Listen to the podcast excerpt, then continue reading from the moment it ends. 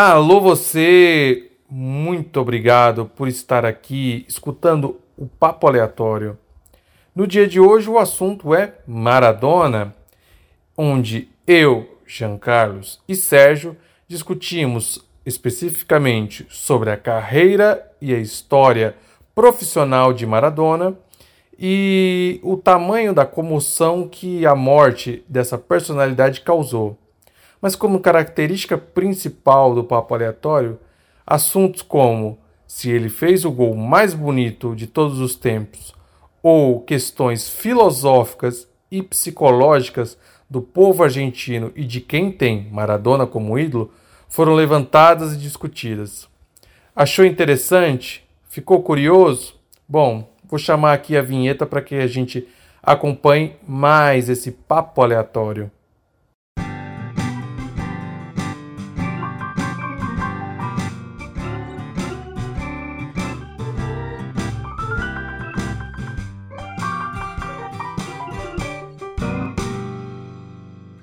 Alô lá, como você está? Está começando mais um Papo Aleatório e eu sou o Sérgio Oliveira e junto comigo está o Jean Carlos. Como você está, Jean? Tudo bem, meu querido amigo Sérgio. Bom, estamos aqui hoje é, para fazer esse podcast sobre um tema de uma personalidade. A gente deixou passar um tempo ali, a situação esfriar um pouco e vimos que colhemos bastante informações bacanas e vamos tratar de um, um esportista e uma personalidade que infelizmente faleceu e tem muita relevância. Pode falar mais sobre Sérgio, meu querido amigo? Ah, eu acho que nem tem muito que a gente falar mais sobre. O cara simplesmente é tratado como Deus para muitos e não é para poucos, não. É para muitos ele é tratado como Deus. Que é também conhecido como. Tem até tem igreja. Até igreja, que é o conhecido Dom Diego Armando Maradona. É, antes de começar o tema, só pra gente explicar, a gente não vai tratar assuntos jornalísticos, datas, números, é, que qualquer pessoa vai encontrar isso numa Wikipedia ou numa pesquisa fácil do Google. A gente vai tratar sobre as nossas percepções sobre um jogador que é icônico, mas que nem eu nem o Jean vimos jogar ao vivo. Vimos pelos vídeos, vimos pelos relatos, vimos pelas polêmicas, principalmente porque ele teve muita polêmica depois que ele parou de jogar mas é mais sobre as nossas percepções, certo, Jean? Correto.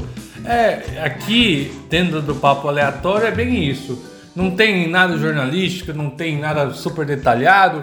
Aqui é para a gente se sente como você é ouvinte. Se sente aí na sua casa quando conversa com um amigo, quando encontra alguém na rua, é, tá na fila da padaria e fala assim, poxa, só tem um caixa, em A fila da gente. Não tem nada que mais agrega as pessoas do que isso. Então é, é esse, esse clima que a gente tenta exatamente, trazer aqui no, no Papo Aleatório. Eu, como filho legítimo de uma barraqueira, me identifiquei com esse momento aí. Mas, na verdade, minha mãe não é barraqueira, fazer, assim, é, ser sincero. Mas quando ela está achando que ela está sendo passada para trás, meu amigo, não queira estar perto dela, recomendo. Mas. Se o, se o caixa acaba dando 50 centavos a menos. Nossa senhora, ela, ela, ela atravessa a cidade para pegar os 50 centavos de volta. Não, tô falando sério. Ela brigou esses dias no tenda, não tô zoando, não tô fazendo jabá de ninguém, por 4 reais. Eu tô falando sério. Dessas coisas de compra pela internet, acaba gerando crédito e tal. Sumiu 4 Sim. reais, ela fez uma carnaval. É, com razão. Talvez ela, ela goste muito do programa do Celso Russomano. ela não assiste, mas que bom que ela não assiste. É... Jean, vamos lá. Conte-nos qual a sua percepção sobre o Maradona jogador. Bem, como jogador é uma personalidade, um, um atleta, né? Que marcou o seu tempo. Ele, é, principalmente nas atuações pela seleção argentina e pelo Napoli, foi um, um, um, atleta que realmente marcou a época, foi um diferencial na época, né? Se a gente for tentar trazer aqui para o Brasil, talvez naquela época o maior expoente no Brasil foi o Zico, sim, sim. né? Ali por volta de 80, 82, início do, dos anos 90. E, e, o grande problema do Zico, é, por mais que cracaço de bola, deus da nação flamenguista, é, foi nos momentos das conquistas, né? É, ele, ele tinha aquela, aquela peste jogada por parte da imprensa que é, amarelava, perdeu o pênalti contra a França na Copa do México. É, já o Maradona conseguiu ganhar uma Copa é, basicamente nas costas para a Argentina, né? Porque é, o que ele fez contra a Inglaterra, né, com La Mano de Dios e o gol talvez mais emblemático de Copas do Mundo, que ele tá driblando não, toda talvez não, a zaga é o gol da Inglaterra. Mais bonito da história das Copas do Mundo, com certeza. É, eu, eu, eu, eu tento não entrar muito no, no, no, no método de ser o maior, porque. Não, não digo maior, senão mas viraria eu polêmica aleatória, mais né? Bonito, mas. Eu não tenho dúvida. Eu não tenho dúvida que é mais bonito. Aí eu teria que, que, que dar. Assim, cara, o. Tem um tem o, o gol do Pelé contra a Suécia. Eu acho um gol muito bonito, de chapéu. Também acho, também acho. Só não acho mais que o do Maradona. Não, é. é eu acho que o gol que eu, as... é, agora vamos entrar nas subjetividades, mas um gol que com certeza seria mais bonito que esse do Maradona seria o gol do, do contra o Uruguai, que eu acho que seria o 4 a 1 que o Pelé dribla o Marzurkiewicz, sem tocar na bola, chuta e a bola sai por milímetros e vai para fora. Aquele gol teria potencial para ser o gol mais bonito da história das Copas, porque aquele drible é, é magnífico. Mas não entrou, infelizmente. E, e sorte. Assim, eu acho que, que a questão do gol mais bonito é uma questão muito de. É, de um gosto, de posicionamento, porque aquele gol do Maradona é incrível. Como eu falei, é emblemático, não, não tem como falar de Copa do Mundo sem lembrar daquele gol. Mas ele é um gol é, é de uma construção completamente individual, né? Da, da capacidade e habilidade do Maradona. É, há outros gols, como o, o, quarto gol do Brasil contra a Itália nessa mesma Copa de 70, que a coletividade é um negócio espetacular, que sai com o Clodoaldo lá na zaga, lançamento, é, o Pelé recebe o Tostão à ponta, Carlos Alberto passa e faz um golaço. Então, fora né, a, a importância, né? Gols em, em finais, gols que deram a Copa do Mundo. Então tem diversos pesos ali é, nessa questão do gol mais bonito. Respeito a sua opinião de cravar que esse ou seja, eu já não tenho essa certeza, mas é, posso dizer que para os argentinos aquele gol foi teve um, um algo a mais que por mais que fosse apenas um jogo de futebol é, quatro anos antes, a Inglaterra e a Argentina tinham acabado de viver uma guerra, né? A Guerra das Malvinas, em que a Inglaterra simplesmente aniquilou qualquer chance da, da, da Argentina tomar as ilhas do sul da Argentina. É, para, para si. E foi uma. O próprio Maradona, em algumas entrevistas, ele, ele fala que é, por mais que fosse só um jogo de futebol, ali foi enfrentado dentro do grupo da Argentina como uma revanche da guerra e eles entraram para guerrear mesmo. Há relatos até que na, no, no túnel de entrada do, do jogo, o Maradona, antes do jogo, ele falou: Não, não tem nada a ver, a guerra é uma uma coisa, futebol é outra. Ficou só naquela passação de pano, coisa e tal. Quando chegou no túnel mesmo, ali na hora da na hora do jogo, ele subiu ali um pouquinho a escada antes dos jogadores da Inglaterra e da Argentina, apontou os jogadores da, da, da Inglaterra e falou pros argentinos: tá vendo esses filhos da puta aqui? Foram esses filhos da puta que mataram nossos amigos, foram esses filhos da puta que mataram nossos irmãos argentinos. A gente não vai jogar um jogo, a gente vai vingar a nossa pátria. E subiu. e subiu, tá ligado? E e eu acho que é isso, eu acho que é isso que torna o Maradona tão grande, sabe? É, independente do, do, que ele fez ou não fora de campo e coisa e tal, que eu não acho que a gente ainda vai entrar nesse ponto. Uma coisa que eu acho fundamental do Maradona é que ele conseguiu trazer pro, pro um povo que não é muito diferente do nosso, por mais que a gente finja que seja, a gente, uma sociedade brasileira, mas trouxe uma vingança ao povo latino desse negócio, tipo, nós vingamos a Guerra das Malvinas, entendeu? O argentino considera a vitória de 86 uma, uma, uma, vingança. Capaz, eu, não, eu ouso dizer até que se não tivesse ganho aquela Copa, os caras ainda assim idolatariam o Maradona da mesma forma. Porque a, o sentimento de vingança é muito forte. E Até tem uma música de um grupo porto-riquenho, que chama Cali 13, que ele fala, eu sou a mão de Maradona vingando a Argentina. E é muito essa questão do latino, né, do espírito latino que a gente, a gente como brasileiros, simplesmente negligenciamos essa identidade latina que a gente tem, que é uma coisa que eu acho extremamente ridícula. Mas os, lati os, outros, os outros países da América Latina, e eles vangloriam muito, eles têm esse espírito, somos latinos americanos, eles se orgulham disso, coisa que a gente deveria muito fazê-lo. E Maradona nunca, nunca ele, ele trouxe esse espírito na, naquele momento, trouxe aquela aquela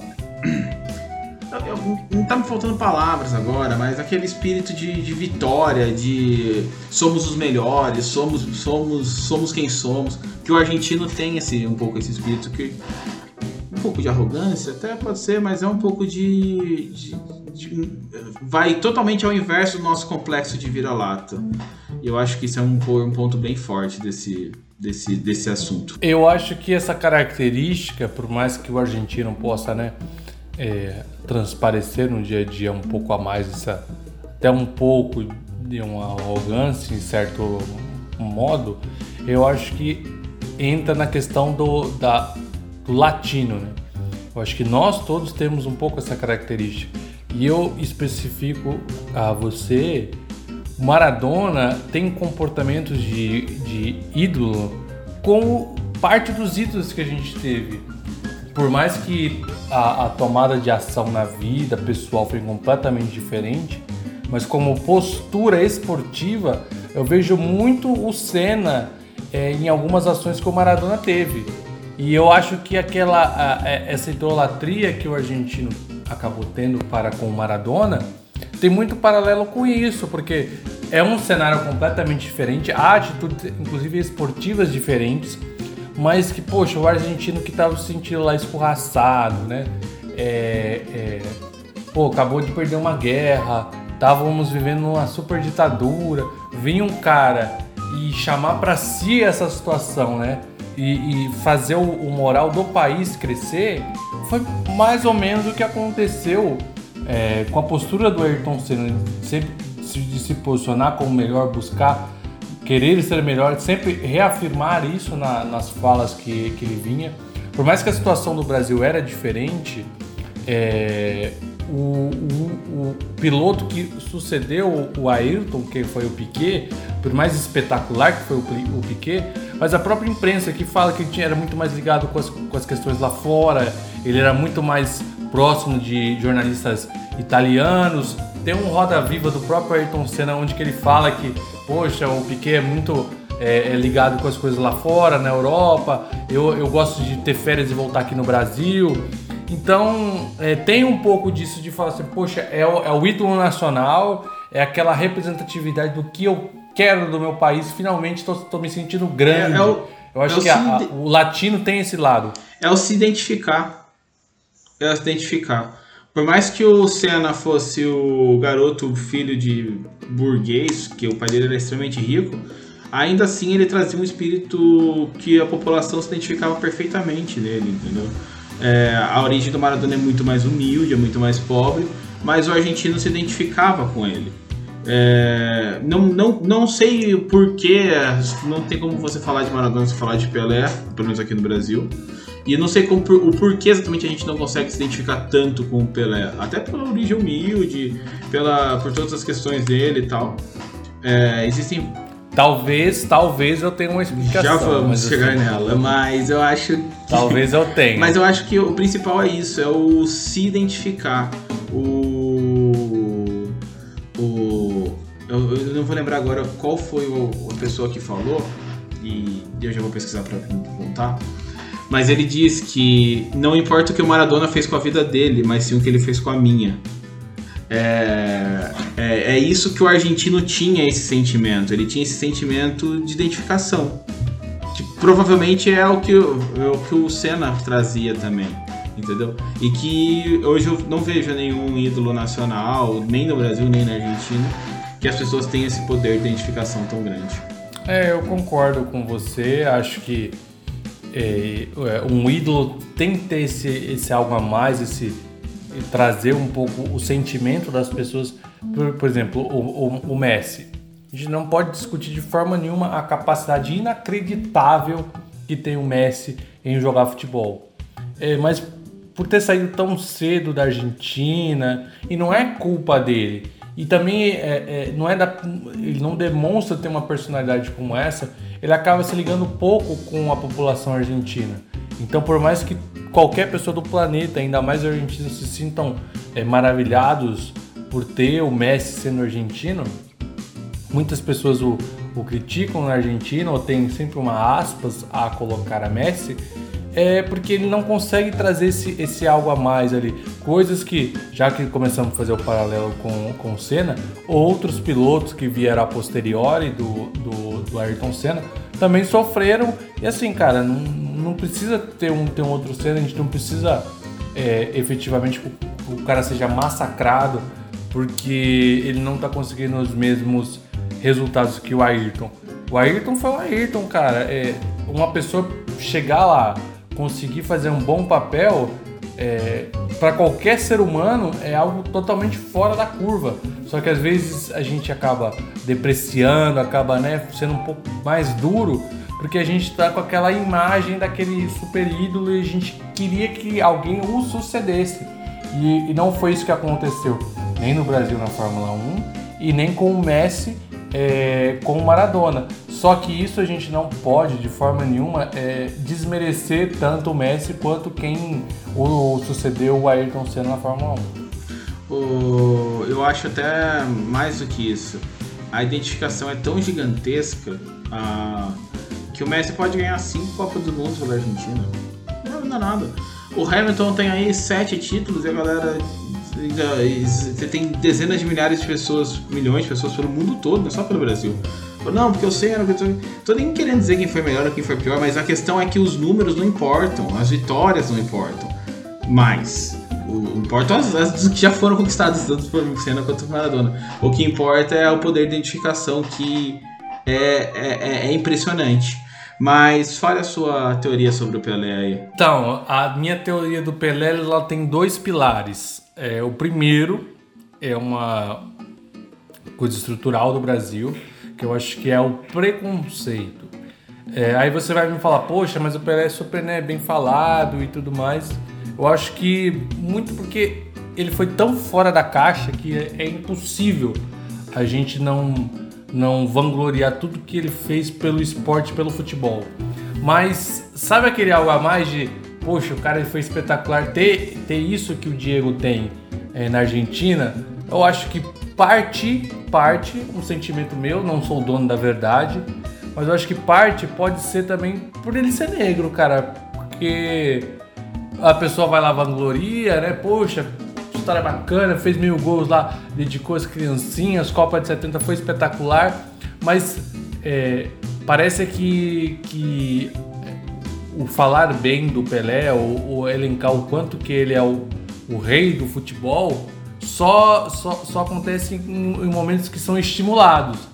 É, talvez essa falta de, de, sentimento nacional com o Pelé se criou porque não. Assim, ah, pô, não tenho que falar mal do cara. Então, quando eu, eu vou falar do cara, eu vou elencar e falar bem. Mas é totalmente diferente do Diego. Do Diego, tipo assim, a pessoa tatua na pele, tá vivo dentro do povo argentino essa situação. É parar no, no na, na, na, na frente da Casa Rosada e a pessoa te, saber que você é brasileiro e já começar a falar de Maradona não é uma coisa que acontece no Brasil, se a gente vê os argentinos, principalmente na Praia do Sul ou aqui no litoral sul de São Paulo, a pessoa brinca lá, ah, a gente ganha de você e não sei o que, mas não vai ter essa. Pode ter num segundo momento, mas não vai ser óbvio até essa confrontação do Pelé com, com eles. Então eu acho que, que não, não se penetrou dentro da sociedade brasileira esse, essa, essa figura de Pelé. Eu acho que um pouco porque a gente tem um, um racismo estrutural ali, e não, não, não se consegue denegrir a imagem dele por ele ser negro, por causa que ele só fez coisas espetaculares enquanto esportistas. E eu acho que o segundo pilar é a pessoa Edson Arantes do Nascimento, que é, depois de encerrada sua carreira, ele teve posturas assim muito até é, isentas demais ou questionáveis demais. Eu acho que a, a, postura enquanto atleta de, por exemplo, aquilo que eu citei do milésimo gol, dele dedicar às crianças, eu acho que faltou uma continuidade, alguma coisa desse tipo, coisa que o Senna em vida fez é, é, no, no, pelo, pelo Instituto Ayrton Senna. Então, eu acho que houve uma dicotomia depois de parado o, o, o Pelé, que faltou um pouco de, de personalidade, um pouco dele, de, de empatia para ter essa entrada maior.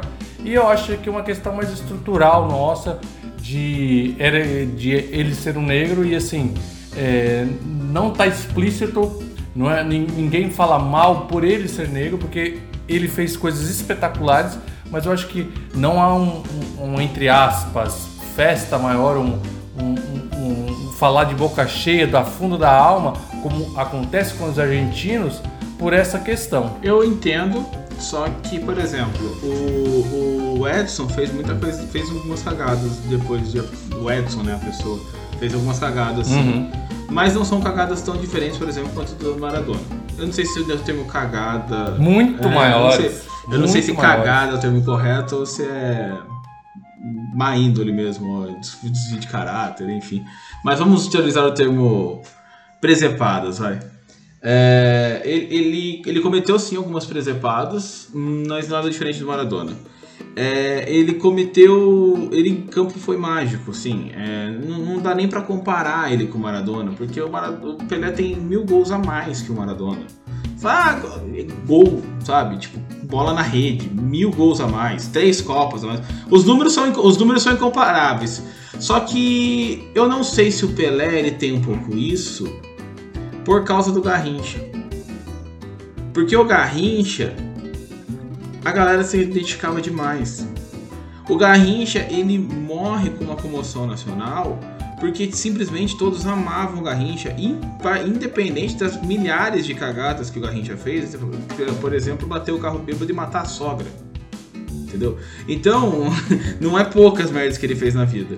Mas só para concluir, eu acho que o, é, tem essa o e o Garrincha é um fator que do meu ponto de vista é extremamente comparável com o Maradona, a história dos dois, até o Juca Kifuri fez a comparação. E na, no dia que do falecimento eu mesmo com, fiz a comparação, porque é muito igual. Tem como é, foram jogadores brilhantes, excepcionais dentro de campo e fora de campo tiveram uma vida totalmente torpe é, por causa de vícios é, que eles não conseguiram controlar. Basicamente foi, foi isso. E que, e que o entorno também ajudou a não conseguir controlar. Mas eu acho que o Pelé tem um pouco disso. Tem esse racismo estrutural, sim, fato. Tem a vida dele, que foi bem complicada fora dos campos. Ou mais ou menos complicada. E eu acho que tem o Garrincha, que daí todo aquele fator que a gente falou de identificação de Senna e Maradona, o povo tinha no Garrincha. Porque o Garrincha era o povo. Tanto que ele morou, morava na mesma casa até, sei lá, mesmo depois de ganhar duas Copas do Mundo, ele morava na mesma casa no subúrbio do Rio de Janeiro. Muito longe do centro de Copacabana ou Boa Elite. Sérgio, eu concordo com você e o que eu ia concluir é exatamente isso que você acabou falando no final. É, é o povo.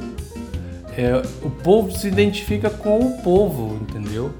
É, um cara todo, né? Milindrado, é, foi o que a gente falou no começo. O Senna, por mais burguês que ele fosse, ele conseguia transmitir o que o povo brasileiro sonha, aquilo que o povo brasileiro né, tem de essência. E o Garrincha era a puríssima essência do brasileiro, do brasileiro ainda mais carioca, né? Que era o malandro no, no campo, no, no, jogo de futebol, né? A arte do drible é a arte do, do drible que as pessoas precisam fazer no dia a dia, do cara que vende chá gelado lá no Rio de Janeiro, do cara que vende lá o CD pirata lá que tem que desviar da polícia, e ó o Rapa vindo aí. Então o, o, o brasileiro, né, por essa condição difícil com que a grande maioria da população vive, a gente não pode perder essa noção de que a maioria do Brasil vive uma situação muito difícil, é, faz com que a gente se ligue com personagens como esse. E a Argentina tão igual quanto o Brasil nessa questão. É, Argentina não é Buenos Aires a parte bonita. Buenos Aires é ela boca, entendeu? É a região é humilde, que as pessoas têm que batalhar a vida inteira para ter o mínimo necessário. Então a alegria do cara é ver uma pessoa como ele que erra, que faz cagada, que comete desvios, mas chega lá e consegue ser fantástico, consegue, apesar de tudo isso, trazer a alegria, trazer aquele momento de felicidade para uma pessoa que tem tão pouco, que teve que batalhar por tanto. Então eu acho que a gente acaba se ligando mais com esse tipo de personagem por empatia. Eu acho que é essa palavra, Sérgio, é empatia com esse personagem. Concordo. Acho que é isso. É, uma, eu tenho um outro ponto do, do, do Maradona que eu tô pensando muito desde o dia da morte dele, que é uma fala que eu acho muito assertiva a fala dele, mas se você for ler todo o contexto, ela acaba sendo um pouco hipócrita, pelo menos do meu ponto de vista. Ele disse que o príncipe Charles, se eu não me engano, quis apertar a mão dele e ele não foi se encontrar com o príncipe Charles porque a mão dele estava suja de sangue, justamente por causa da guerra nas Malvinas. É, é uma atitude bem interessante. Acho que pouquíssimos esportistas teriam um culhão de falar: não, não vou apertar a mão de um chefe de estado ou mesmo um príncipe ou coisa e tal por, por esse motivo e falar declaradamente por esse motivo.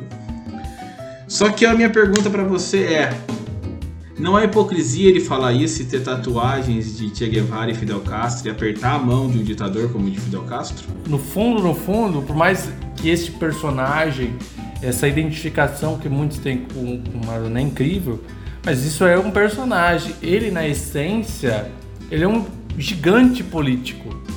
Foi um gigante político Maradona. Não nos esqueçamos que, ao mesmo tempo que ele estava ao lado de Maduro, é, em sua cruzada ali por eleições, por é, se manter no controle da Venezuela, ele foi treinador e tinha contrato com a família da, dos Emirados Árabes. Então ele era, a, ele era parceiro de uma família que comanda de forma é, muito, como podemos falar, conservadora, né? Porque é, né? coloca na sociedade da Arábia, da, da Arábia Saudita, não, desculpa, da, dos Emirados Árabes é, o conceito né, patriarcal, o conceito religioso muito forte é, na sociedade e comando né, de uma forma só. E de um outro lado ele está num extremismo total né, da, da, da esquerda, e ele gosta do Che Guevara, ele foi se tratar é, de problemas da droga, das drogas em Cuba. Então ele sempre foi um cara muito, muito político, muito político. É dentro da Argentina mesmo, eu vou esquecer os nomes dos presidentes, mas um, um jornalista que eu gosto muito é o da Globo, que é o jornalista da Globo é o Ariel Palacios e, e ele passa um ele passa um trecho do Maradona que é muito engraçado que se eu não me engano que é o Men, eu não, eu não, eu não vou lembrar o nome do presidente, mas assim, um presidente muito mais centro-direita, é, inclusive da época da Copa do de que ele ganhou na, no México e o Maradona é super amigo, super junto lá. E tempos depois ele sempre se alinhando ao peronismo, né? Que é a esquerda na, na Argentina. Então ele sempre foi esse, esse fator político, né? De sempre estar tá transitando ali, é, fazendo posicionamento de acordo com, com o ambiente onde que ele está. É hipocrisia. É. Fato que é. Só que o Maradona não tem nenhuma obrigação de ser imparcial. Ele não é juiz, ele não é jornalista, mesmo hoje em dia cada vez menos é imparcial. Ele, ele não tem nenhuma obrigação, nem de vida, nem de profissão, nem de nada de ser imparcial. Entendeu? É, e é, eu não faria nem, eu não apertaria a mão de nenhum dos dois no caso dele, entendeu? Mas ele mas essa esse ponto que você falou chegou no ponto certo. Ele é um grande político. Inclusive, me surpreende o Maradona não ter sido eleito para nenhum cargo do executivo do legislativo da Argentina. Porque assim, ele ganharia de lavada. Qualquer eleição que ele saísse ali, ele ganhava de lavada. Ele vencia, ele vencia a Cristina Kirchner nos, nos grandes momentos da, da família Kirchner. É, e ele não saiu, surpreendentemente. Mas e, e, eu fico imaginando o que seria esta pessoa na política. Ia ser, ia ser muito bom para as histórias, mas na política ia ser um negócio maluco, com toda certeza. Eu acho que ele não se candidatou para nenhum cargo porque o futebol para ele que, que o realizava, estar no ambiente futebolístico. Até por isso que mesmo sem tanto preparo ele virou treinador. Ele treinou Tijuana, treinou a seleção argentina em Copa do Mundo. Eu acho que por mais político que ele, que ele, que ele tenha sido como pessoa, é, não o satisfaria, não deixaria feliz estar num ambiente onde ele só tivesse engravatado e trabalhando com as palavras. Eu acho que aquele ambiente mágico do futebol o remetia àquela situação de dificuldade quando era criança, então ele precisava é, muito de estar nesse ambiente do futebol, entendeu? É, é uma coisa que o Ariel Palacios, que eu acabei de citar, é, sempre falava, o Maradona estava bem no momento que estava no futebol, quando ele estava fora, nas amizades, que ele acabava se perdendo. E vale ressaltar também que é aquela história, né? Enquanto você é pedra, enquanto você é pedra, é muito mais fácil que você ser vidraça, né? Enquanto ele tá lá fora, ele vai criticar todo mundo, os governos são uns, uns são, uns, são horríveis, querem acabar com o povo. E daí na hora que você tá lá, você vê como é que é a realidade, né? Daí você não tem quem culpar. Então também não, não seria uma atitude inteligente pro, pro nosso querido Maradona esse daí. E sobre o Ariel Palácios, só fazendo um adendo, é, por incrível que pareça, eu sou de Taubaté, ele é de Buenos Aires, mas a minha madrinha, Solange, ela estudou com o Ariel Palácios em Londrina e ela tem contato com ele até hoje. E ele já conversou comigo, com a minha prima no Instagram. É um cara sensacional, velho, sensacional. É, enfim. É humildade total. É humildade né? total, é, é, é, inteligente demais. E. Ah, eu sigo ele no Instagram, no, no Twitter, em todas as redes sociais possíveis. Ele é um, um excelente jornalista mesmo, excelente. Gia, a, toda a história do, do, do Maradona ela tem vários temperos, requintes e tal. Mas tem uma tem, tem uma passagem dele no futebol que é em Nápoles, que eu acho que é a parte mais genial dele, que ele os dois títulos nacionais do Napoli são conquistados, os dois campeonatos, né, o Calcio, foram conquistados com o Maradona, um deles com o Careca, se eu não me engano. Mas. Careca, os dois com Careca e Alemão, era o trio, da, frente. da, frente. Mas tem uma passagem muito interessante do Maradona que eu quero que você explane um pouco a respeito, que é o jogo beneficente que ele foi fazer sozinho representando o Napoli. Não, essa história é fantástica, de se arrepiar, de você ver. E tem, como diria José Luiz da Tena, tem imagens. imagens. É, Latino, põe na tela. Latino, põe na tela aí do Brasil urgente. É, contextualizando, o que aconteceu? Um pai estava é, com um filho em tratamento e solicitou, é, é, morador de Nápoles, né, fazendo essa, essa aspas, é, solicitou para que a equipe do Napoli fizesse um jogo beneficente para ajudar o menino, né? Tá, tava em situação de hospitalização. E o Napoli, por questão de agenda, dificuldade, acabou não, não, não conseguindo fazer esse jogo. É, só que chegou aos ouvidos do Maradona essa situação. E o Maradona falou assim: não, o Napoli não vai, mas eu vou é, busca aí um time aí da. Junta um pessoal aí, faz um catadão aí. É, e um dos times coloca a camisa do Napoli e eu vou jogar é, pela, pela equipe do Napoli. E assim, é delicioso de você ver as imagens.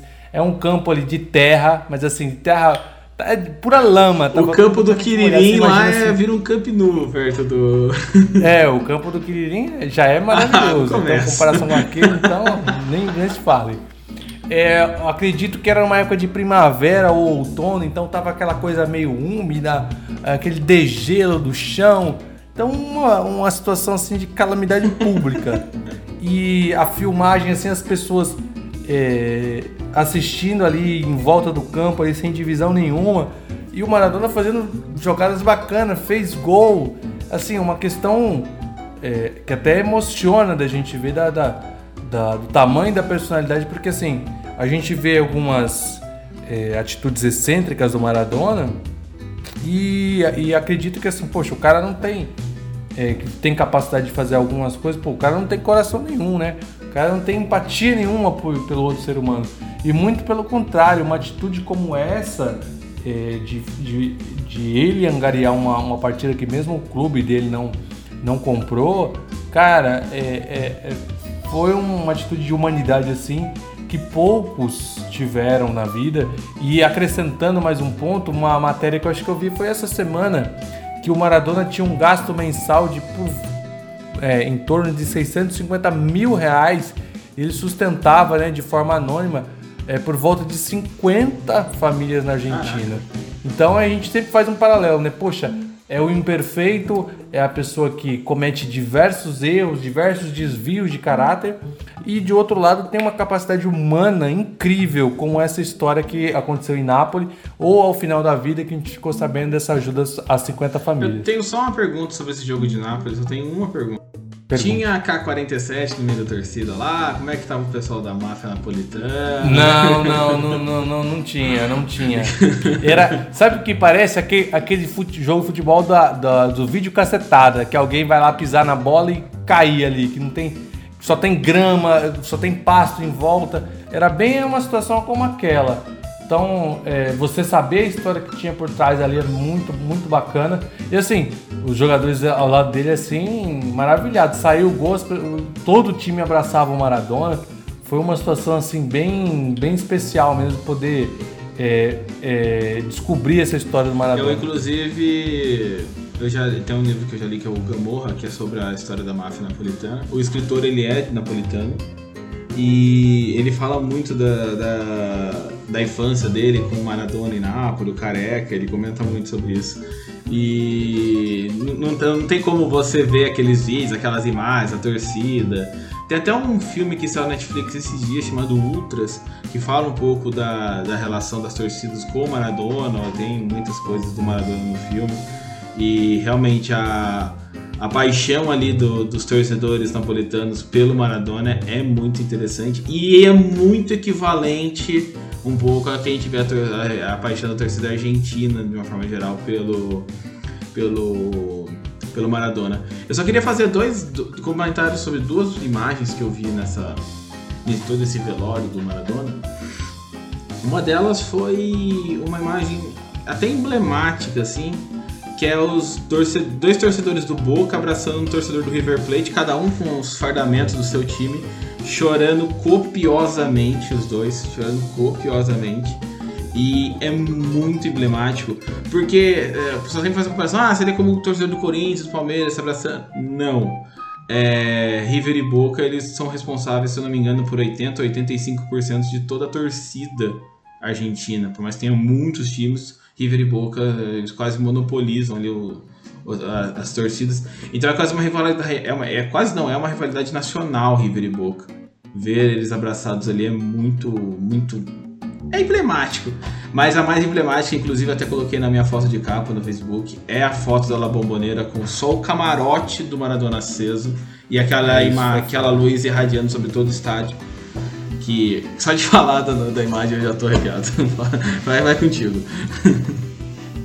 Cara, é, é, e assim, um, um, país onde você tem dois clubes assim tão antagônicos, né, como o River Plate e o Boca Juniors, e a gente pode até levar um pouco para a questão social. O River Plate é os milionários é o time da elite argentina. Não tem tanta elite assim na Argentina, é não. Não tem tanta elite assim, não. Não tem 35% não, não. de elite assim. Não, não tem, não tem, mas é, ele, como sua concepção, é, o, é a equipe do. Não à toa que o, o apelido do River Plate é os milionários. Né? Então ele tem um. Por mais que boa parte da, da população é, que torça para ele seja de pessoas humildes, mas tem essa conotação social acima é, do, do, do, River Plate. Tanto que o estádio, o estádio é monumental. Então tem sempre. É, a história do River Plate, é, por mais que não faça sentido versus ao ambiente da Argentina e os torcedores, a maioria dos torcedores que lá tem, é, um paralelo que a gente possa fazer, né, tendo significado nenhum, porque o River Plate tem como, a paixão é completamente diferente, mas é como ele, ele tem uma postura histórica muito parecida com o que é o São Paulo aqui na, no Brasil, na cidade de São Paulo. É, um, é, um, é uma equipe mais é, concebida para essa questão elitista. Já o Boca Juniors é é completamente a, a, equipe do povo, entendeu? A equipe que surgiu de pessoas que estavam no cais do porto e falou assim: pô, o primeiro, o primeiro navio que aparecer, a bandeira que for vai ser as cores do nosso time. Aí veio o navio da Suécia e por isso que as cores do Boca Juniors é azul e amarelo. Então é, é, um, é, é realmente o clube, o clube, do bairro La Boca, que é um bairro super humilde. É, é aquela coisa do povo, do povo mesmo. Tanto é que a, os próprios argentinos, por mais que estatisticamente não seja, mas a torcida do Boca fala que é la mitad mais uno, ou seja, né, que o Boca é a maioria porque tem a metade e mais um. E eu acho que o, o tamanho do, do, do feito do Maradona, do que ele fez como esportista, ele se representa nessa imagem e mais do que isso, é, a gente vê um país que é dividido por dois clubes antagônicos por essas questões que eu apresentei. Só que quando joga a seleção da Argentina, é uma paixão in, incansável da torcida, como ela canta, como ela apoia, como um jogo Brasil, como um jogo Brasil Argentina, eles se juntam para torcer e, e, e de forma unificada por um país. Por vezes aqui no Brasil, lógico, tem é, questões também sociais, hoje em dia até questões políticas com relação à seleção brasileira, mas aqui no Brasil a gente tinha aquela situação, pô, o Brasil vem jogar no, em São Paulo, pô, vai tomar vaia, porque a seleção é, é mais propensa para os carioca, para o Rio de Janeiro, não sei o quê.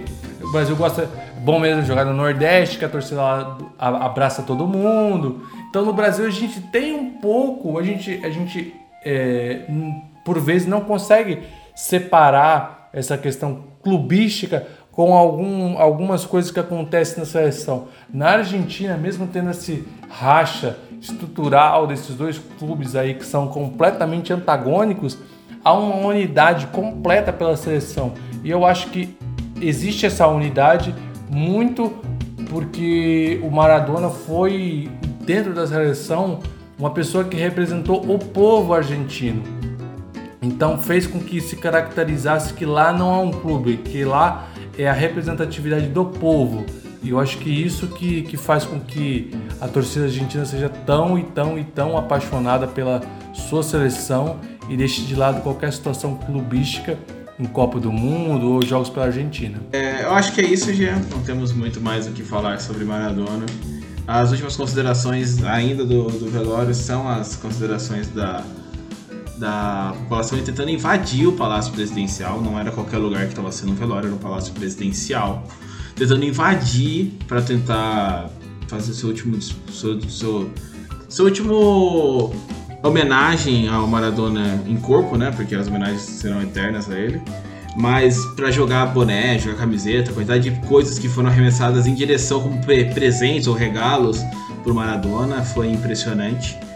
E a imagem para mim impressionante também foi a do cemitério, que no final ali você tinha uma multidão que acompanhou o cortejo, que passou por 40 ou 50 quilômetros do, do Palácio Presidencial, uma distância muito grande, mesmo assim o pessoal acompanhou até o último momento, não podendo entrar, mas estavam lá. É, eu acho que só mostra a grandiosidade do Maradona, só mostra o que ele representa para todo o povo argentino. E acho que para todo o povo latino, né? É, eu acho que para finalizar, Sérgio, eu acho que eu acho que a gente subestima a psicologia de um, de um, de um povo, né? A capacidade de as pessoas se, se unirem por um, por um algo comum. É, eu acho que Maradona teve diversos erros, atitudes e desvios de caráter que foram péssimos, né? Que não são exemplos nenhum.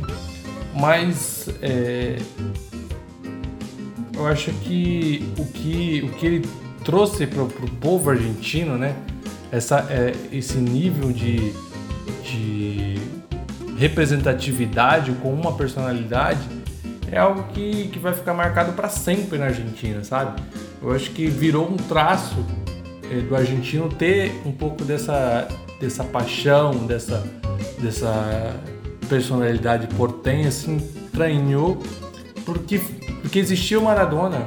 Eu acho que a característica dos argentinos seriam completamente diferentes sem que na história deles não houvesse uma personalidade, alguém que trouxesse tantas paixões e, e, e desgostos como foi Dom Dieguito Maradona. E depois dessa fala do nosso querido amigo Jean, quase equivalente a Mário Sérgio Cortella, não há nada mais a ser dito neste podcast, não há nada mais a ser falado, discutido, porque não, não, não, há mais o que ser contestado. Brincadeira, sempre algo. Eu vou fazer parafrasear, eu gosto de parafrasear grandes narradores. O gol que o Zico fez em Recife Nossa. contra a Yugoslávia não há palavras para descrever o gol de Zico, tá diria Luciano O gol de Zico. Para de se achar que sua, tá, sua frase, sua fala foi boa, mas foi tudo isso. É...